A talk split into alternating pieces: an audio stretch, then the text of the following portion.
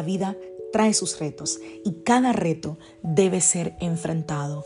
Cada día es diferente al anterior y para cada día necesitamos una palabra de Dios. Por eso el devocional de hoy es una palabra para ti, para cada día, porque Dios quiere hablarte hoy y lo va a hacer a través de su palabra.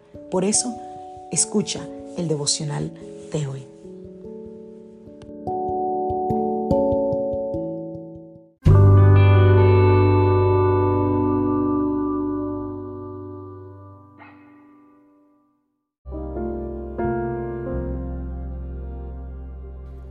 Devocional del día de hoy.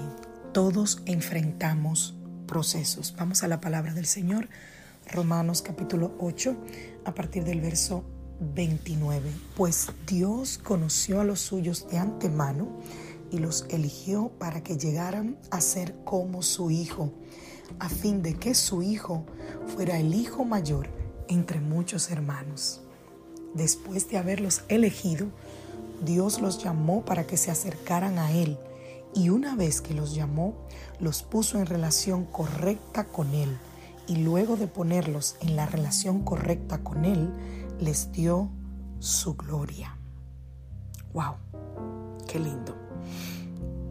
La palabra del Señor es tan edificante y tan eficaz y tan cortante como espada de dos filos que hoy quiero hablar contigo sobre los procesos. Porque el vocabulario de muchas personas al momento de, de pasar por procesos está cargado de dolor, de incertidumbre, de aflicción, de pérdida, de desilusión, de angustia, de soledad, de tristeza, de desesperanza. Y pudiera seguir mencionando un montón de cosas, pero ¿es eso realmente lo que Dios quiere? Para algunos, la voluntad de Dios tiene que ver más con sufrimiento que con formación. Y la realidad es que todos enfrentamos, estamos enfrentando o estaremos enfrentando procesos. No importa tu estatus económico, no importa la religión a la que tú perteneces, la etnia, el país, la cultura, todos enfrentaremos procesos. Estar en Cristo es un proceso continuo y constante de transformación y de formación. Y esa noticia es más liberadora de lo que tú te imaginas, porque los procesos divinos no son para destruirte, son para formarte. Los procesos no son un evento, escúcheme, no es algo que viene y se va. En la vida del reino, todo es manifestado con una intención que ya había sido de antemano diseñada por Dios. Nada en Dios ocurre en un vacío.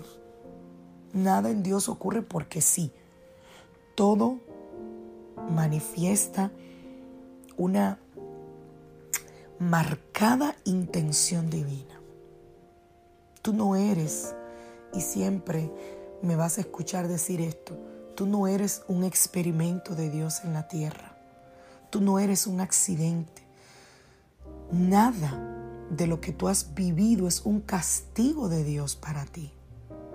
En Cristo tú fuiste hecho una nueva criatura, santo, salvo, perdonado, justo.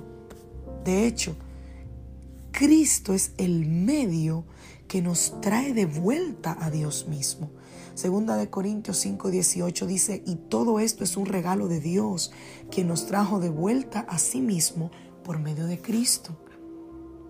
Dios nos trajo de vuelta a Él, pero no para castigarte.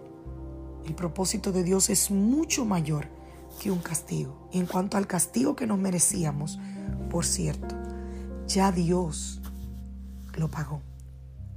Isaías 53:5 dice que Él fue traspasado, hablando de Cristo, por nuestras rebeliones y aplastado por nuestros pecados, que fue golpeado para que nosotros estuviéramos en paz, que fue azotado para que pudiéramos ser sanados. El asunto fue resuelto en su Hijo.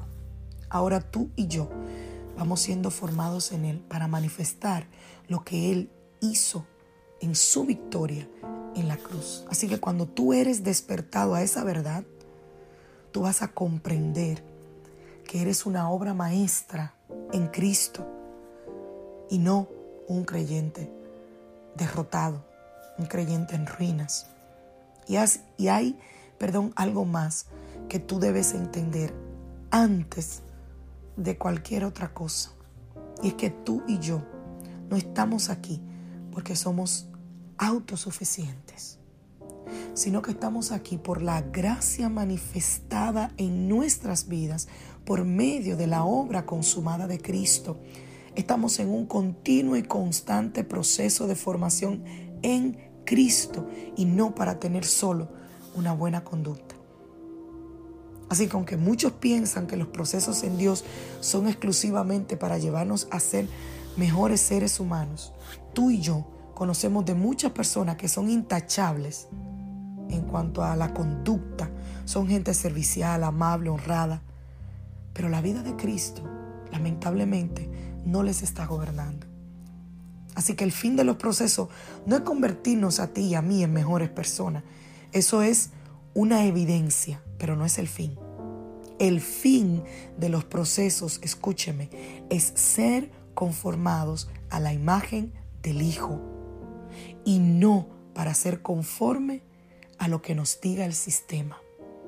Ese proceso de formación comienza cuando Dios nos cambia la manera de pensar. Romanos 12.2. Dejen que Dios los transforme en personas nuevas al cambiarle la manera de pensar. En otra palabra, al cambiarte el chip. No somos transformados por la modificación del comportamiento la conducta, sino que empezamos esta jornada maravillosa de transformación por medio de la renovación del entendimiento, por medio del poder del Espíritu Santo. Y ya tengo que terminar, se me hizo muy largo este devocional, pero hoy es un buen momento para detenerte y en oración decirle al Señor, Señor, transfórmame, transfórmame. No en una buena persona, sino en una persona transformada a la imagen del Hijo, a la imagen de Cristo. Que Dios te bendiga, que Dios te guarde. Soy la pastora Lizelot Rijo de la iglesia Casa de Su Presencia y te saludo desde Greenville, Carolina del Sur. Deseo que tengas un maravilloso día. Hoy es lunes, inicio de semana que tengas una semana de victoria, de buenas noticias, de puertas abiertas. Una semana donde veas la mano misericordiosa del Señor a favor tuyo y de los tuyos. Bendiciones familia.